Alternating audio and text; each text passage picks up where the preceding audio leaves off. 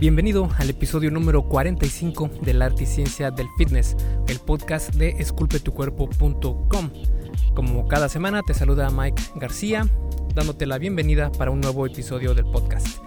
Esta semana vamos a hablar sobre el estrés y cómo este puede afectar en el fitness. Y decidí grabar este episodio porque, eh, como bien sabes, estamos justo en medio de la pandemia de COVID-19 y si estás escuchando este podcast tiempo después, pues quiero que sepas que ahora estamos en la parte más eh, problemática de la pandemia en América y en México especialmente, que es de donde soy yo, y por eso decidí hablar como el estrés que está ocasionando la pandemia y no únicamente la pandemia, sino el estrés en general puede afectar tu progreso en el fitness. Y es que en el fitness hay un problema que se ve constantemente y es que solo pensamos en el estrés físico como el que imponemos a los músculos y tendones cuando levantamos peso, pero estaríamos cayendo en un error, porque somos seres psicosomáticos, es decir, psico de mente y soma cuerpo. No podemos separar la mente del cuerpo. El estrés mental puede manifestarse físicamente y viceversa. El entrenamiento con peso es ya un estrés, si a eso le añadimos más estresores como la falta de sueño, problemas maritales, alcoholismo, etc., pueden afectar significativamente tus resultados en el gym y en tu salud en general. Y es que estamos en el único punto de la vida del ser humano en el que el estrés es una pandemia que afecta a una gran cantidad de la población. La vida moderna ha mejorado mucho nuestra calidad de vida y comodidad, pero sutilmente ha sido un potente detonante del estrés para nosotros. Aunque el estrés no es del todo malo. Necesitamos de él para sentir esa patada en el trasero, para que nos motivemos a hacer lo que tenemos que hacer. El truco es encontrar el punto exacto en donde el estrés provoque que mejores sin sufrir las consecuencias de estar estresado por mucho tiempo. Encontrar este punto va a ayudarte a que progreses sin obstaculizar tus ganancias musculares y sin poner en peligro tu salud. Así que en este episodio vamos a hablar precisamente sobre esto.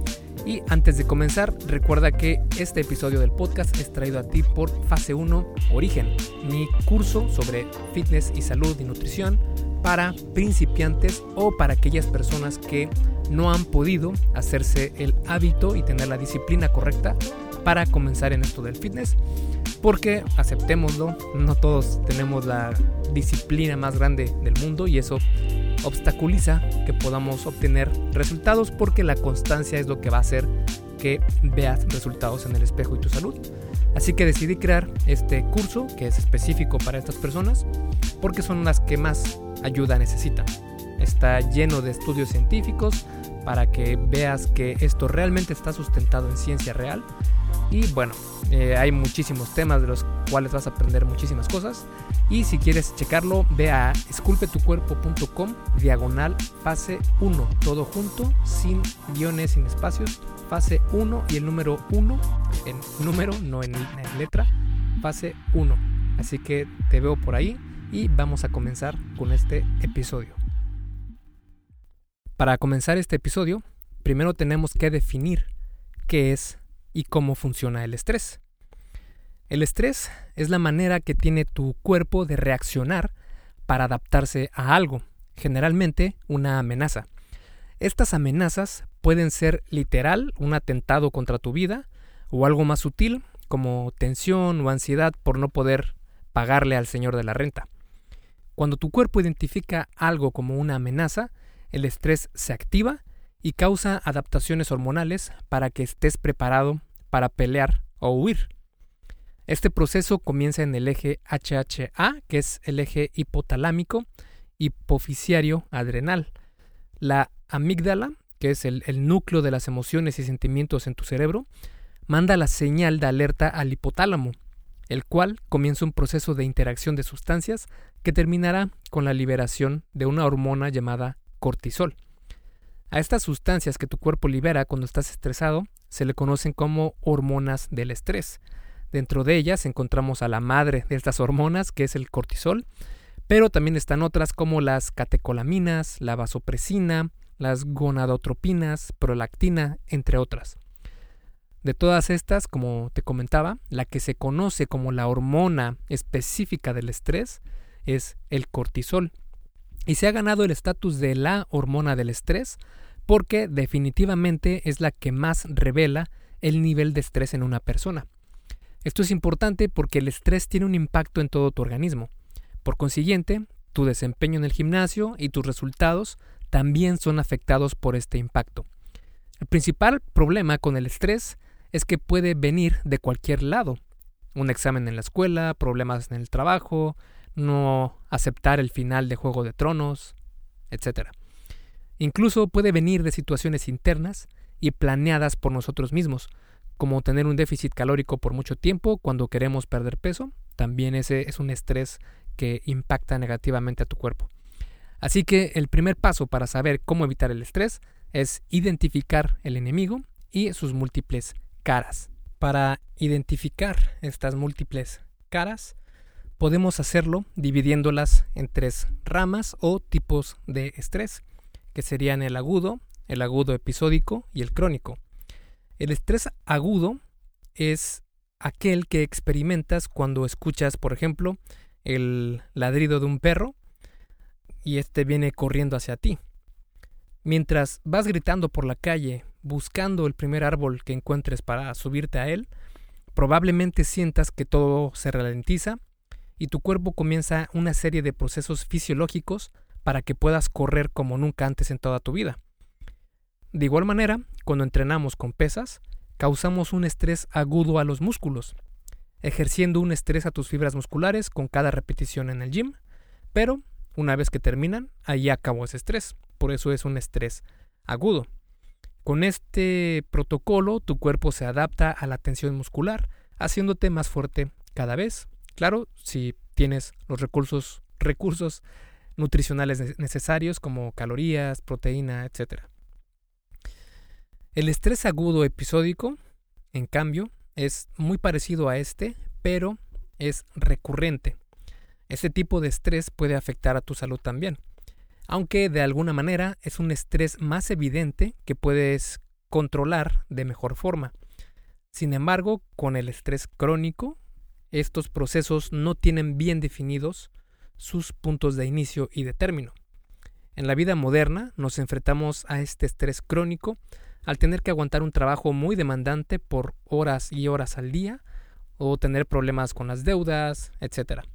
Esto crea reacciones parecidas al estrés agudo, pero constantemente a lo largo del día y de los días siguientes. Por ejemplo, si eres muy ansioso y te preocupas por sospechar algo que puede ocurrir, pero aún no ocurre y estás constantemente pensando en eso, pues estás muy estresado, es un estrés crónico y tu cuerpo no está bien capacitado para recibir este estrés de la vida moderna. Como todavía tenemos un cerebro primitivo, entre comillas, es decir, con el que evolucionamos desde hace millones de años, seguimos teniendo los mismos sistemas de alerta que desarrollamos en aquellos tiempos. Mientras que estos sistemas funcionaban perfectamente bien para sobrevivir en la vida salvaje y lo siguen haciendo, no lo son para la vida moderna. Esto nos provoca varios síntomas que podemos identificar para saber si estamos estresados. Aunque es muy difícil que llegues a desarrollar todos los síntomas siguientes, estos son algunos de los que debes tomar más en cuenta. El acné. Esto está corroborado por cientos de adolescentes en etapa de exámenes y que están muy estresados por sus resultados y empiezan a brotar acné de forma casi impulsiva dolores de cabeza, dolor crónico, enfermarse muy seguido, insomnio, menor líbido, problemas digestivos, cambios de apetito, depresión, aumento de sudoración. Todos estos son algunos de los síntomas que muestra el estrés. Sin embargo, puedes tener otros completamente diferentes o no mostrar ningún síntoma. Pero si vives constantemente estresado, es casi seguro que tarde o temprano repercutirá en tu salud lo que puede causar algunas enfermedades, especialmente cuando hablamos del estrés crónico. Y es que el estrés crónico es una epidemia de nuestra vida moderna. Es decir, Un cavernícola jamás tuvo que preocuparse porque lo despidan por llegar siempre tarde después de pasar tres horas en el tráfico para llegar a su trabajo. En aquellos tiempos, el único estímulo que se necesitaba para correr lo más rápido posible era ver a un depredador saltando de entre la maleza. Allí sí el estrés era agudísimo, salías corriendo lo más rápido posible, tratabas de defenderte, y una vez que el peligro cesaba, pues también el estrés terminaba. Eran tiempos algo más sencillos. Ahora, las distinciones entre lo que nos parece una amenaza ya no son tan claras para nuestro cerebro, aún cableado para sobrevivir en la naturaleza. Esto ha provocado que se puedan desarrollar varias enfermedades causadas por este tipo de estrés. Por ejemplo, obesidad, ataques de pánico, Alzheimer, enfermedades cardiovasculares, depresión, entre otras. Como ves, el estrés crónico impacta negativamente tu salud, pero eso es algo que ya todos sabemos de alguna manera. Lo que probablemente no sepas es que también puede afectar tus metas en el fitness. Por ejemplo, se ha encontrado que impacta negativamente la ganancia de fuerza. Y es que la fuerza es una manera muy efectiva de saber si estás perdiendo o ganando músculo. Para quienes entrenamos naturalmente, es decir, que no utilizamos esteroides o SARMs, el entrenamiento de fuerza es muy importante para ganar músculo. Es decir, cuanta más fuerza ganes, más músculo estarás creando o al menos estarás dando la mejor, eh, el mejor estímulo para que este músculo crezca siempre y cuando tengas la nutrición adecuada. Aunque cuando estás comenzando a levantar peso, creces mucho más rápido y tus niveles de fuerza no están tan correlacionados con estas ganancias musculares. A esto se le conoce como las ganancias de novato. Una vez que esta fase pasa, ahí es cuando la relación entre fuerza y hipertrofia se comienza a dar más directamente. Como ves, la ganancia de fuerza es fundamental para mejorar tu físico, además de que es súper saludable.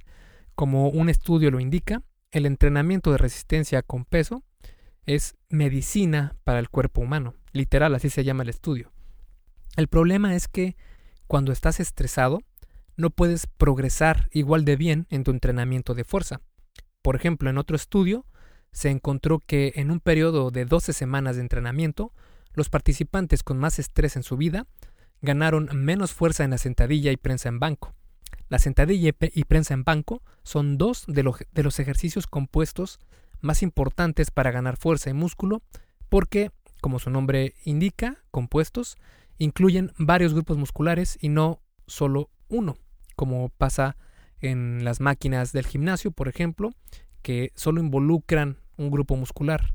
En cambio, cuando haces ejercicios compuestos, en un mismo movimiento estás entrenando dos, tres o más grupos musculares con un solo movimiento. Por eso es que puedes ejercer mucho más fuerza con este tipo de ejercicios y aprovechas mucho mejor el tiempo. Y bueno, de hecho, está comprobado que son eh, los ejercicios principales que deberían ser los pilares fundamentales en cualquier rutina efectiva de entrenamiento. Si el estrés impacta negativamente tu desempeño en este tipo de ejercicios, estaría obstaculizando mucho tus ganancias musculares. El problema es que no solo impacta negativamente a la ganancia muscular, sino también a la recuperación física. Esto también es algo relevante en el fitness porque el músculo crece cuando descansa. El entrenamiento de resistencia crea el estímulo para decirle a tus músculos que crezcan. Una vez que el daño muscular ha sido reparado, se comienza el proceso de adaptación, llevando nutrientes al músculo dañado para que esté mejor preparado para la siguiente ocasión de estrés. O sea, más músculos, ¿no? Ojo, esto no quiere decir que busques siempre estar adolorido, porque esto está demostrado que no es lo más eficaz para ganar músculo. Y de hecho puedes checar el artículo que tengo en esculpetucuerpo.com, busca DOMS o dolor y te va a aparecer un artículo que escribí sobre el tema. Lo que sí nos muestran los estudios es que el músculo necesita descansar después de que sufrió estrés, es decir, el entrenamiento, para poder supercompensar y adaptarse cuando se está recuperando. Y este concepto de supercompensación viene del hecho de que cuando entrenas, tu nivel de fitness baja por decir algo, ¿no? O sea, quedas más débil, no puedes entrenar igual de bien porque pues las fibras musculares fueron desafiadas y te fatigaste. Entonces tienes que recuperarte, tienes que descansar. Esto va a crear que con la recuperación regreses a tener tu mismo nivel de fitness, pero pasa algo que tu cuerpo es sumamente adaptable, es una máquina biológica súper interesante y lo que hace es que no te va a regresar, entre comillas, al mismo nivel en el que estabas antes, sino que va a provocar una supercompensación, es decir, que va a llevarte a un nivel más alto todavía para que estés mejor preparado para la siguiente sesión. Y si vuelves a hacer exactamente lo mismo, pues ahora vas a volver a bajar en tu nivel de fitness, pero ya no tan bajo, a un nivel tan bajo, sino que va a ir como en una tendencia alcista hacia arriba, este periodo de fatiga supercompensación y con el tiempo pues vas a ir aguantando más y es lo que se conoce también como sobrecarga progresiva porque vas a ir aumentando las cargas, aumentando pues toda la fuerza y lo que puedes ejercer físicamente, ¿verdad? Y eso es lo que se conoce como supercompensación. El problema es que el estrés afecta a la recuperación muscular, como te comentaba, y así lo demostró la Universidad de Texas en, eh, en, un estudio donde los participantes que reportaron estar en una etapa muy estresante en su vida se recuperaron del ejercicio hasta 96 horas después de su rutina de ejercicio, mientras que el grupo que reportó no estar estresado únicamente tardó 48 horas para recuperarse por completo. Por si fuera poco, el grupo estresado también reportó menor energía, más fatiga y mayor dolor corporal que el grupo menos estresado. Ambos grupos llevaron el mismo control y exacto la misma rutina de gimnasio. Además, los investigadores se aseguraron de ajustar las diferencias en experiencia, de entrenamiento y otros factores. Así se aseguraron de obtener resultados relativos a cada participante. Como vemos, el estrés impacta no solo la fuerza y ganancia muscular, sino también la recuperación. Y para acabar de amolar las cosas, el estrés también impacta negativamente tu pérdida de grasa corporal. Porque hay un estudio que muestra que el estrés puede impedir que pierdas grasa abdominal. El problema con este estudio es que es únicamente observacional, es decir, que no experimentaron con nada, solo identificaron una correlación entre estos dos factores. Por ejemplo, los índices de ahogados en la playa aumentan junto con el índice de consumo de helados. Lo más probable es que se consuman más helados y se vaya al mar más a menudo en temporadas de calor. Pero ninguna de estas actividades es causante de la otra, simplemente están correlacionadas. Y por eso es que no podemos decir que un estudio observacional haya dado con la clave o relacione de manera directa a dos variables. Aunque en este tema sí que existen otros estudios no observacionales donde también se encuentra que el cortisol puede obstaculizar la pérdida de grasa abdominal. Esto claramente nos muestra evidencia de que hay algo de cierto en este asunto, aunque tampoco podemos decir a ciencia cierta que el cortisol no ayuda en nada a perder grasa corporal.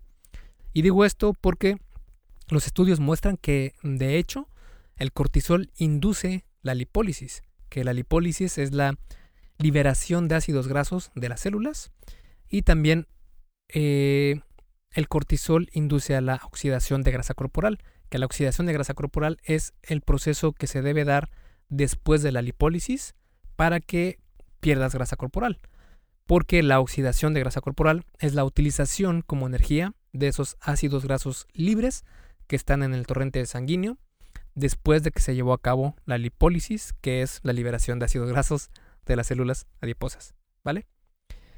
Este es uno de los procesos por los cuales puedes quemar, entre comillas, calorías cuando haces ejercicio. El problema del estrés impactando negativamente la pérdida de grasa corporal más bien es algo perfectamente normal, pero que se salió de control. Esto, además de afectar la manera en la que pierdes grasa, también puede afectar tu salud. Por ejemplo, cuando los niveles de cortisol se incrementan en tu cuerpo por mucho tiempo, puedes desarrollar resistencia a la insulina e hiperinsulinemia, que es el exceso de insulina en la sangre. Si esto se deja sin tratar, puede desencadenar otros problemas de salud como la diabetes. Y es que el problema con el cortisol es el mismo de cualquier otra hormona del cuerpo humano.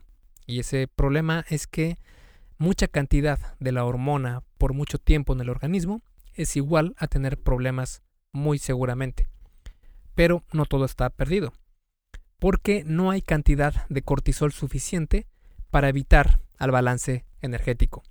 El balance energético, como me has escuchado decir muchas veces en este podcast y en mi blog esculpetucuerpo.com, es lo que rige si pierdes o ganas peso casi en un 100%. Es lo que va a permitirte también que ganes masa muscular más fácilmente y perder grasa corporal semana a semana. Mientras que comas menos energía de la que tu cuerpo gasta, sin importar de qué alimentos provenga, vas a disminuir tu porcentaje de, grasa corporal sí o sí. No importa que estés relajado o estés a punto de julcalizarte por tanto estrés.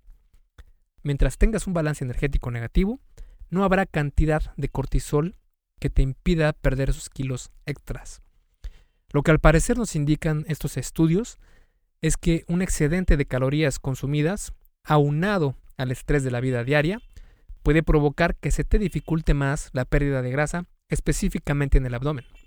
Pero esto no será un problema si sabes lo que estás haciendo. Para complicar más aún las cosas, el estrés también puede inducir al apetito, porque tu cuerpo tiene muchos mensajeros para mandar, válgase la redundancia, mensajes entre tus sistemas y órganos. Algunos de estos mensajeros son las hormonas. Dos de estas son especialmente importantes para regular el apetito y son la leptina y la grelina. La leptina es la hormona que aumenta sus niveles para avisarle a tu cerebro que ya estuvo bueno de comida, que ya le pares. Mientras que la grelina tiene el trabajo opuesto, avisarle a tu cerebro que ya es hora de comer, provocándote hambre. Sabiendo esto, podemos entonces hablar de una reseña utilizada por la Universidad del Estado de Luisiana, donde se encontró que cuanto más aumenten los niveles de cortisol, también así lo hacen los de grelina. Así es, se vuelve un círculo vicioso de estrés, provoca cortisol, el cual provoca grelina, el cual provoca hambre, el cual provoca comí como puerco, el cual provoca estrés por comer de más, el cual provoca más cortisol, etcétera, etcétera, etcétera. Este círculo vicioso provoca que te sientas mal y continúes lleno de estrés. Hay investigaciones que muestran que este estrés puede hacer que desarrolles una afinidad por alimentos reconfortantes. Ya sabes, esos que comes y te hacen sentir bien psicológicamente. Generalmente, estos alimentos reconfortantes son deliciosos, altos en grasa, altos en carbohidratos y por lo mismo altos en calorías. La mayoría de este tipo de alimentos son ultraprocesados, bajos en fibra y nutrientes, lo que provoca que no te sacíes cuando los comes. También están prácticamente diseñados con las cantidades exactas de sal, grasa y azúcar para provocar reacciones casi adictivas en tu cerebro. Esto, además de ser un círculo vicioso fisiológico, también es psicológico. Así que, como puedes darte cuenta, el estrés y su relación con no poder peso es un mito, aunque sí contribuye a dificultarte de manera indirecta este proceso porque te está tentando constantemente a que comas alimentos que no son para nada conductivos a tus objetivos. Pero como ya vimos, todos estos problemas son fácilmente evitados si te concentras en el balance energético y una alimentación lo más saludable que puedas. Y si realmente crees que necesitas ayuda extra para eliminar el estrés, puedes probar alguno de estos suplementos. Hey, rápidamente, antes de seguir con el episodio, ¿me harías un favor?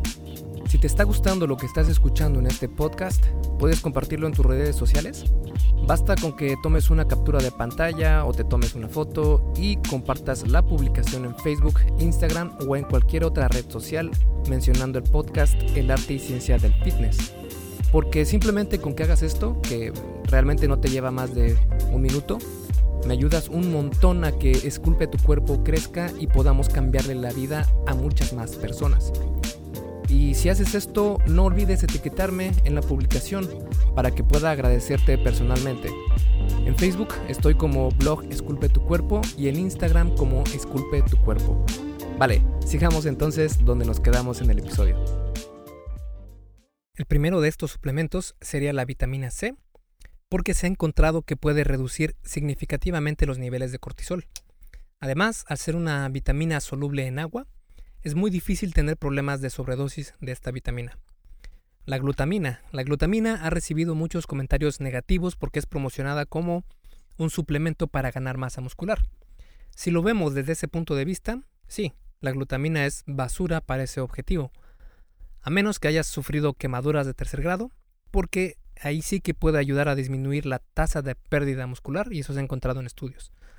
Pero la glutamina no es un suplemento inútil, ya que sí tiene evidencia que puede aportar a diferentes problemas como ayudar a aliviar problemas intestinales, podría mejorar el desempeño en ciertos ejercicios de larga duración y como has de sospechar al estar en esta categoría, sí, también ayuda a reducir los efectos negativos del estrés ocasionado por el ejercicio.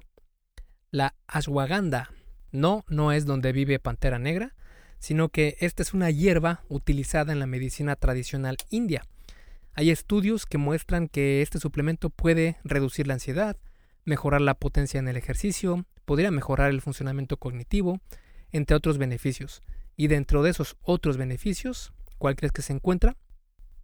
Exactamente, ayuda a reducir los niveles de cortisol en personas con estrés. Se ha encontrado que la ashwagandha puede reducir entre 14.5 a 27.9% los niveles de cortisol. Esto es muchísimo y valdría la pena probar qué tal te va con este suplemento si estás muy estresado. Si quieres ver más información sobre la ashwagandha, que es un suplemento muy interesante, puedes checar en esculpetucuerpo.com, busca ashwagandha y ahí te va a aparecer un artículo que escribí muy completo sobre el tema. La L-teanina la L-teanina es un aminoácido que es conocido principalmente porque se combina con la cafeína. Hacen esto porque la L-teanina ayuda a eliminar los efectos secundarios de la cafeína sin interferir con los efectos positivos. Es decir, si te pasaste de tazas de esta bebida de café, la teanina puede ayudarte a eliminar los temblores y la ansiedad de tomar mucho café, pero sin disminuir el enfoque y energía que te da la cafeína. Pero otro uso bastante conveniente de este aminoácido es que puede reducir el estrés. Así lo encontró un metaanálisis, que es un estudio de estudios, donde se encontró que los participantes que tomaron 200 miligramos de L-teanina dos veces al día disminuyeron significativamente sus niveles de estrés. Cabe aclarar que los participantes eran estudiantes de farmacología de quinto grado, lo que indica que ya tenían un nivel de estrés considerable. Si no quieres comprar un suplemento de L-teanina, el té verde puede ser una buena opción porque contiene algo de este compuesto. La rodiola rosea. Este es un suplemento nutrópico que significa que puede aumentar la capacidad cognitiva y neuroprotectora. Si quieres saber más sobre nutrópicos, también tengo un artículo en esculpetucuerpo.com que también está muy interesante. La rodiola rosea se ha encontrado que puede reducir la fatiga, la depresión y también el estrés. Este suplemento además puede incrementar el desempeño anaeróbico prácticamente al mismo nivel que la cafeína. Este es un ganar-ganar para nosotros nerds del fitness. Estos suplementos podrían ayudarte a reducir tus niveles de estrés, aunque no van a prevenir que vuelvas a estresarte. Si realmente quieres evitar por completo el estrés y no depender de suplementos, podrías comenzar a aplicar algunos hábitos probados para reducir y evitar el estrés.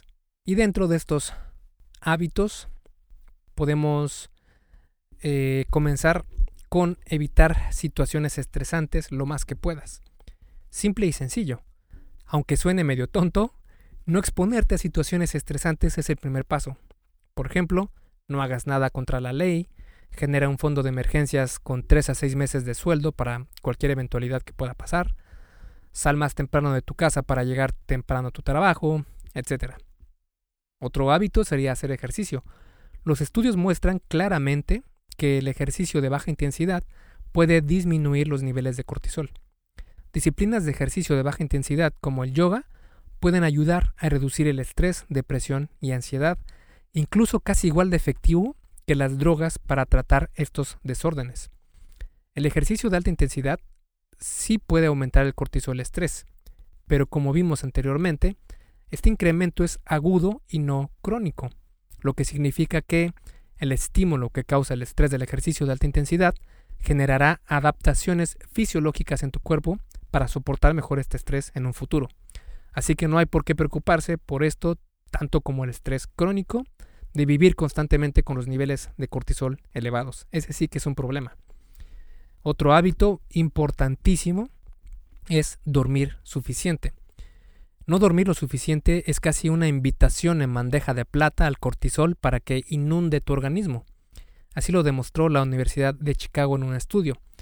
Los investigadores concluyeron que incluso una pequeña pérdida del tiempo de sueño puede obstaculizar un descanso correcto, lo que podría ocasionar problemas de cognición y metabólicos. Esto a su vez también aumenta el estrés. De hecho, la Fundación Nacional del Sueño indica que los adultos deben dormir entre 7 y 9 horas por noche, aunque al parecer los deportistas como nosotros necesitamos algo más de tiempo de sueño que recomiendan sea entre 9 a 10 horas por noche. Si te cuesta trabajo dormir, prueba no ver pantallas digitales dos horas antes de acostarte, porque éstas emiten luz azul, la cual obstaculiza la producción de melatonina, que es la hormona que induce el sueño de forma natural en tu cerebro.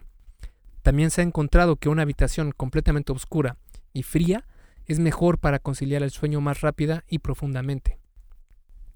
Otro hábito muy saludable para disminuir el estrés es disminuir el alcohol.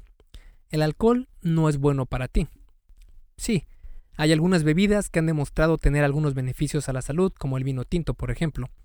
Pero entre más alcohol tomes, así aumenta el cortisol también. Si solo tomas una o dos copas, no tendrás mucho problema, pero si te emborrachas siempre que sales, el cortisol será parte de tu vida. Otro hábito es minimizar el tiempo que pasas en Facebook, televisión, etc. Lo que ves en redes sociales, por lo general, son vidas que no existen. No existen porque te muestran solo lo que estas personas quieren que veas. Te muestran el nuevo coche, sus vacaciones, el cuerpazo, y hasta lo que van a comer.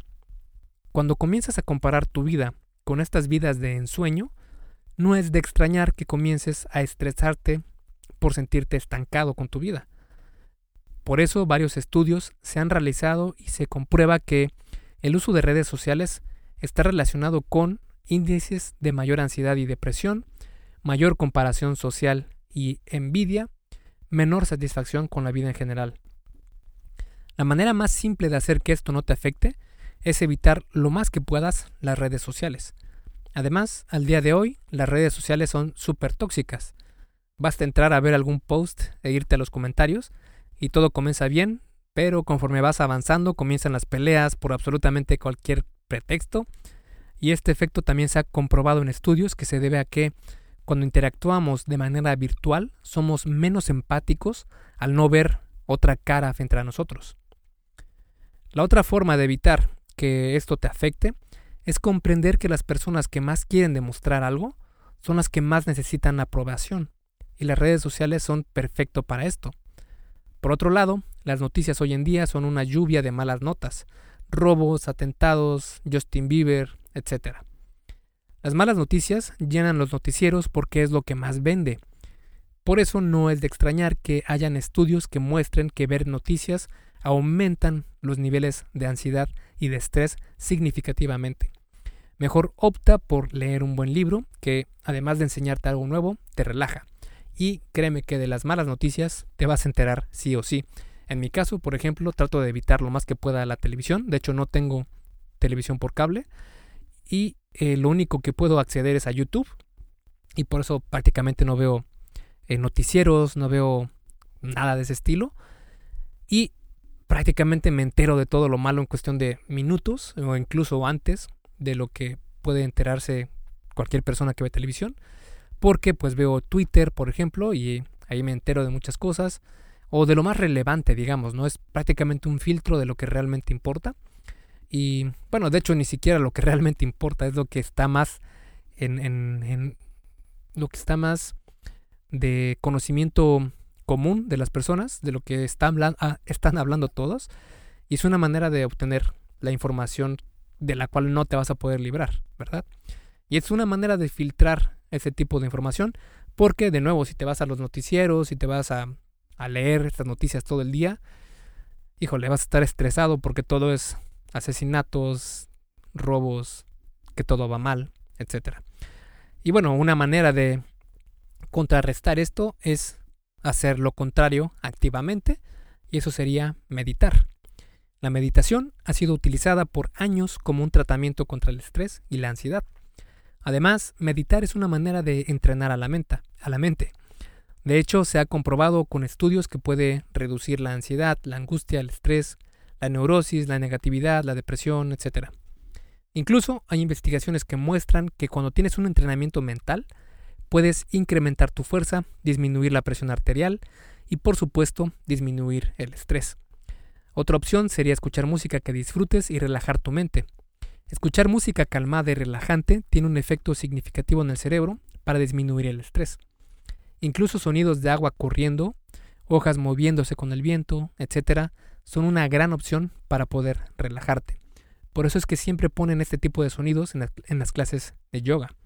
Si quieres saber más sobre meditación, puedes buscar en esculpetucuerpo.com meditar o meditación y te va a aparecer un artículo que escribí y también grabé un episodio del podcast sobre el tema. Otro hábito muy saludable para disminuir el estrés es respirar. Parar un momento para respirar más a conciencia ha demostrado calmar el estado mental. También cuando haces esto, es una buena idea enfocarse en un músculo de tu cuerpo y tensarlo poco a poco mientras inhalas, y después relajarlo poco a poco mientras exhalas. A este ejercicio se le conoce como relajación muscular progresiva, y ha demostrado que puede disminuir el pulso cardíaco, la presión sanguínea y ayudar a tranquilizar la mente. Cuando sientas que estás comenzando a estresarte, Cierra tus ojos y toma 5 a 10 respiraciones con el diafragma y que duren entre 5 a 6 segundos cada una, entre inhalación y luego 5 a 6 segundos exhalación. Para practicar este tipo de respiración diafragmática, túmbate en el suelo y respira. Podrás ver que tu estómago sube y baja. Esa es una respiración diafragmática y es la más adecuada para obtener la mayor cantidad de oxígeno posible en cada respiración. Con el estrés y con la costumbre, nos olvidamos de respirar de esta manera. Por eso se requiere un poco de práctica para ganar control de nuevo en el diafragma y poder respirar casi automáticamente de forma correcta. Otra manera de disminuir el estrés es utilizar la técnica utilizada por los Navy SEALs y se llama respiración en la caja. Esta se refiere a inhalar aire por 4 segundos, después mantener la respiración por otros 4 segundos para después liberar el aire por el mismo tiempo.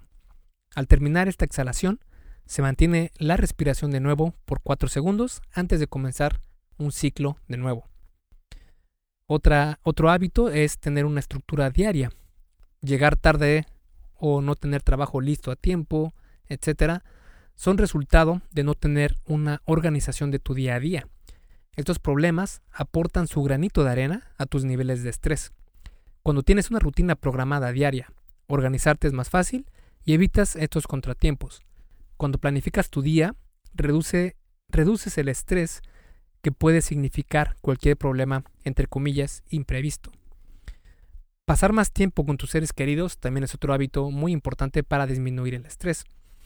Un estudio encontró que pasar tiempo con amigos y niños ayuda a liberar oxitocina, que es la hormona que ayuda a disminuir el estrés. Si el cortisol es la hormona de pelear o huir, la oxitocina es la hormona de cuidar y amistad. Otro estudio encontró que las personas con menos vida social son más propensas a sufrir de depresión y ansiedad. Y estudios realizados a parejas también muestran que abrazarse, besarse, tener sexo, etc., son grandes ayudantes para reducir el estrés. De hecho, este no es solo un rasgo humano, sino que los chimpancés también hacen esto para disminuir sus niveles de estrés. Y cuando hablo de seres queridos, me refiero incluso a tus mascotas. Interactuar con tu mascota ayuda también a liberar esta oxitocina que, como vimos, ayuda a disminuir el estrés. Otro hábito es buscarte un hobby. Cuando haces algo por el gusto simplemente de hacerlo, se te olvida todo. Si tienes algún hobby, aprovechalo y dedícale tiempo. Al estar enfrascado en tu hobby, muy difícilmente estarás pensando en cosas que te preocupan, lo que funciona prácticamente como terapia contra el estrés. De hecho, no es raro pasar horas practicando algún hobby sin que te des cuenta que ya anocheció. Al terminar tu sesión, puedes sentir mucha más tranquilidad. Otro hábito es ser agradecido.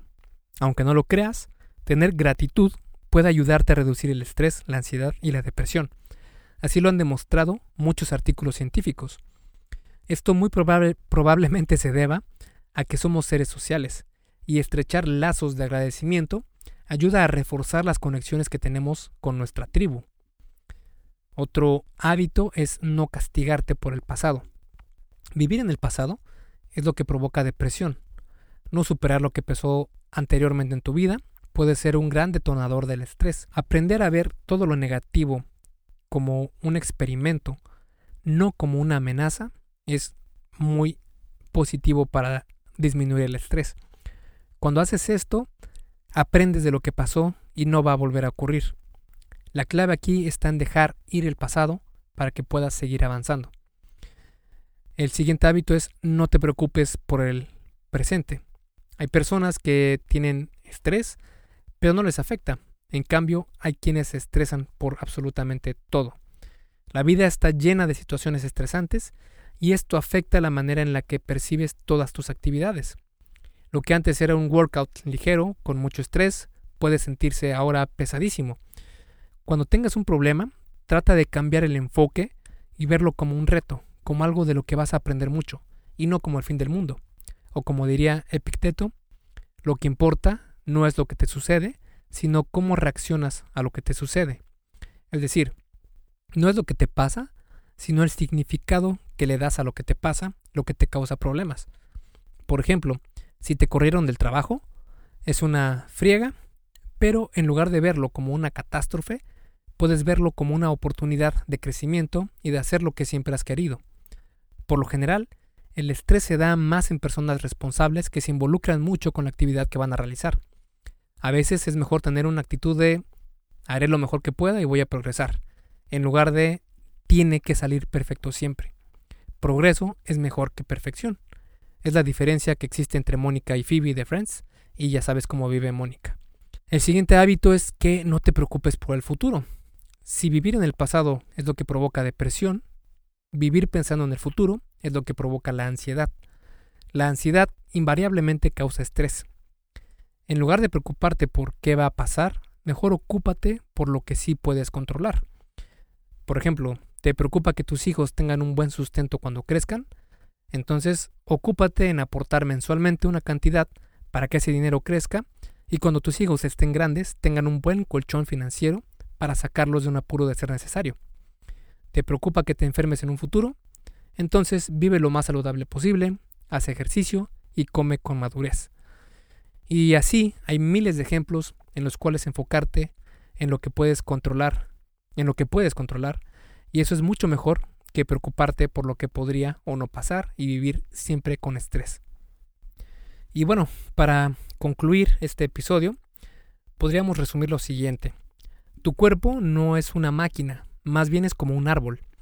Una máquina tiene un conjunto de piezas y procesos que van a producir un resultado específico e invariable, mientras que un árbol tiene que crecer basado en ciertas circunstancias de su medio ambiente, como el sol, el agua, la calidad de la tierra, etc. Tu cuerpo es más como este árbol, que necesita de varias condiciones para poder desarrollarse y crecer muscularmente. Una de estas, de estas condiciones es el nivel de estrés. El estrés no es otra cosa más que la reacción de tu cuerpo a amenazas externas. Cuando tu cuerpo detecta esta amenaza, libera varias hormonas preparándote para pelear o huir. La más famosa de estas hormonas es el cortisol, el cortisol es una hormona que en niveles normales es incluso saludable para tu organismo, pero en niveles altos y constantemente elevados puede ocasionar problemas como cualquier otra hormona. El principal problema de hoy en día es que vivimos en un constante estrés por el trabajo, relaciones, etc. Esto provoca que el cortisol se mantenga, mantenga elevado por mucho tiempo y sin que nos demos cuenta. Y cuando estás demasiado estresado, puede afectar negativamente tu fuerza, ganancia de músculo, recuperación física, pérdida de grasa abdominal, incluso tu salud, porque puede desencadenar enfermedades. Aunque existen suplementos probados para reducir el estrés como la ashwagandha o la vitamina C, entre otras, lo ideal sería cambiar de raíz los hábitos que nos causan en primera instancia este estrés. Algunos de estos hábitos son evitar eh, situaciones estresantes, hacer ejercicio regularmente, dormir lo suficiente, disminuir el alcohol, evitar pasar mucho tiempo en Facebook, meditar, respirar a conciencia, tener una estructura diaria, pasar más tiempo con tus seres queridos, buscar un hobby, ser agradecido, no preocuparse por el pasado, presente o futuro. Todos estos son hábitos que pueden ayudarte a disminuir el estrés. Ahora, esto no se trata de tener hábitos perfectos, sino de ver progreso, aunque sea lento. Al final de cuentas, si el estrés es una reacción a lo que nosotros percibimos, percibimos como amenaza, entonces tenemos que cambiar lo que significa para nosotros una amenaza. Una gran forma de lograr esto es cambiar el enfoque de todas las situaciones que nos estresan y verlo como retos a superar, y no como catástrofes de las que no podremos salir. Esculpe tu vida, comienza con tu cuerpo. Y hasta aquí el episodio del podcast de hoy. ¿Te gustó? Si es así, déjame una calificación y tu opinión en Apple Podcast. Es muy sencillo y no te lleva mucho tiempo. Con esto me ayudas a que el podcast suba en el posicionamiento de Apple y así podamos llegar a más personas.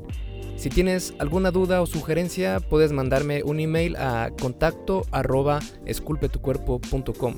Veo absolutamente todo lo que me llega al mail y respondo personalmente a todos. Puedo tardarme un poco por la cantidad de mensajes que recibo al día, pero ten por seguro que sí te responderé.